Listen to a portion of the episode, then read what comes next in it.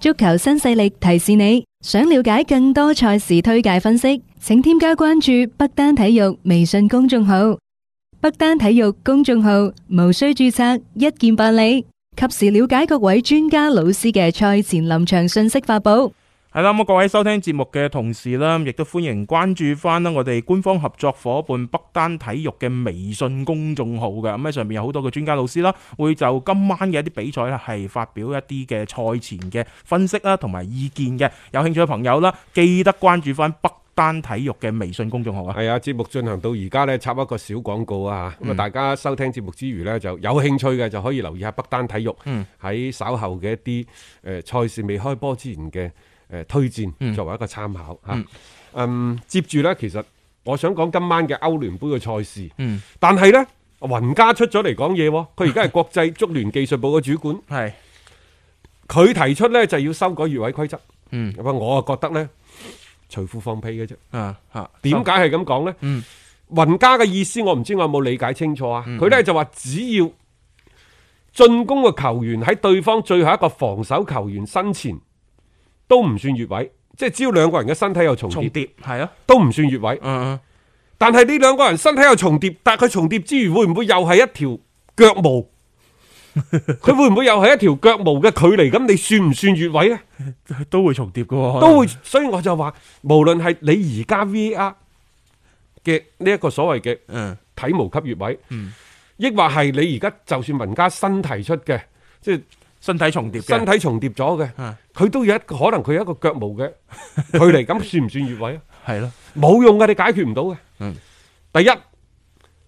你就講清楚，乾脆冇要越位啦。但係當然啦，我哋成日都講老波哥話冇越位足球就唔好睇噶啦，嚇、嗯嗯其次就係 VAR 唔介入呢一個越位嘅吹罰。哦，嚇嚇，即係越位就由翻旁證自己去，係啦好似以前咁判。吓，但係如果係咁呢 v r 就冇用噶啦，因為到底你犯唔犯規啊？嗯到底係 v r 嘅裁判睇咗算，抑或係當值嘅主裁判睇咗算呢？嗯當值嘅主裁判嘅判罰尺度是否同 v r 嘅裁判係一樣嘅呢？係咪？嗯點解孫興文拆祠堂係咯，同埋嗰邊嘅馬古尼拆祠堂點解兩種判罰兩兩個然唔同啊咧？兩個判罰係完全唔一樣嘅，對住仲係車路士嗰班一模一樣嘅球 員啊，係一咯個係對巴舒亞伊，一個係啊對呂迪加。係咯，咁點解個判罰前後咁相距咁遠呢？啊我再次即係表明我哋嘅觀點，VAR 絕對係啱嘅。嗯我哋而家科技日新月異，我唔可以抱住百幾年前嘅規則，係到今時今日你仲喺度用。當然你可以話足球就係一門遺憾嘅比賽，嗯咁冇得講啦嚇。啊，抱殘守缺，你係都要堅持一啲嗯，即係所謂以前所謂嘅嘅老老陳陳皮皮嘅嘅嘢嘢，得係冇問題，呢樣嘢都得，係但係遲早有一日俾人淘汰嘅啫，啊，冇錯。你你唔進步，咪人哋將你打咗落嚟係咯。人哋將你打落嚟㗎。 好正好正常嘅，係係咪咪？其實我哋多次講到啦，你使咩咁介意係咪體毛級越位啫？佢越咗就係越咗啦嘛。你既然睇到出嚟，佢就算突咗真係個啲咁多，咁佢處於一個越位位置，咁你咪判咯。有咩必要去即係話去將呢樣嘢搞到咁複雜呢？誒，甚至乎話啊，又要修改呢個所謂嘅越位嘅規則。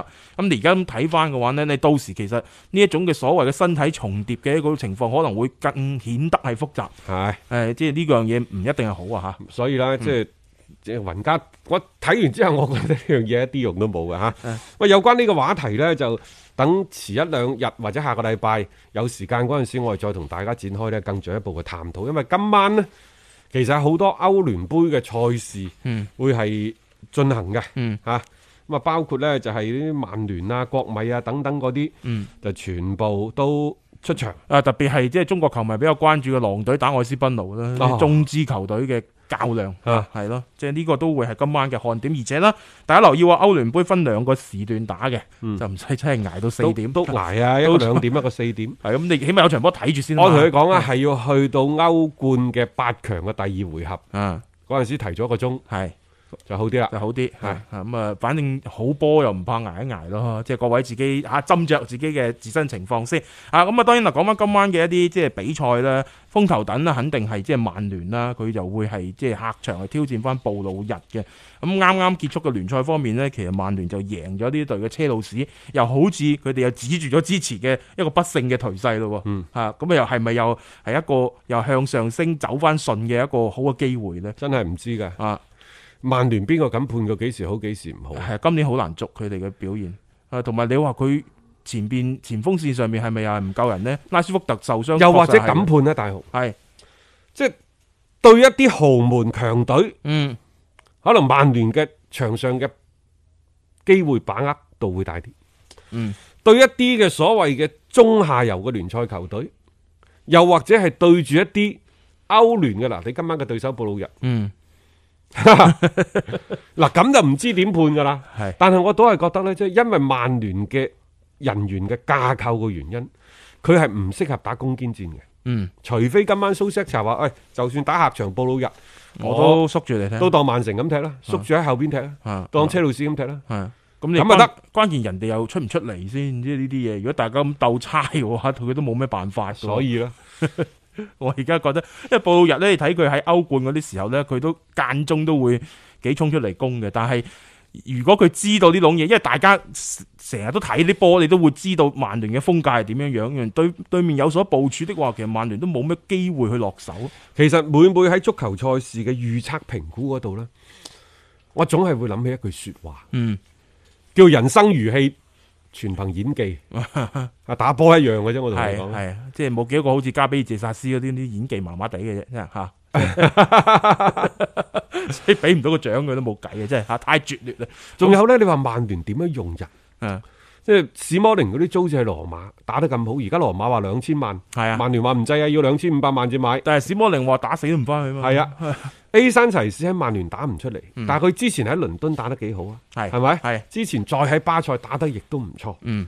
好啦，而家去咗國米，而家米蘭兩兄弟為佢爭喎，系啊，爭身提國米話你留低啦 系啊，人緣又好喎、咁，AC 米蘭話你過嚟，我俾更加多嘅人工。大家唔好忘記啊，其實 A 山齊士喺國際米蘭呢度四分三嘅人工嗯係曼聯俾嘅，係四分一嘅人工先至係國際米蘭俾嘅啫。嗯。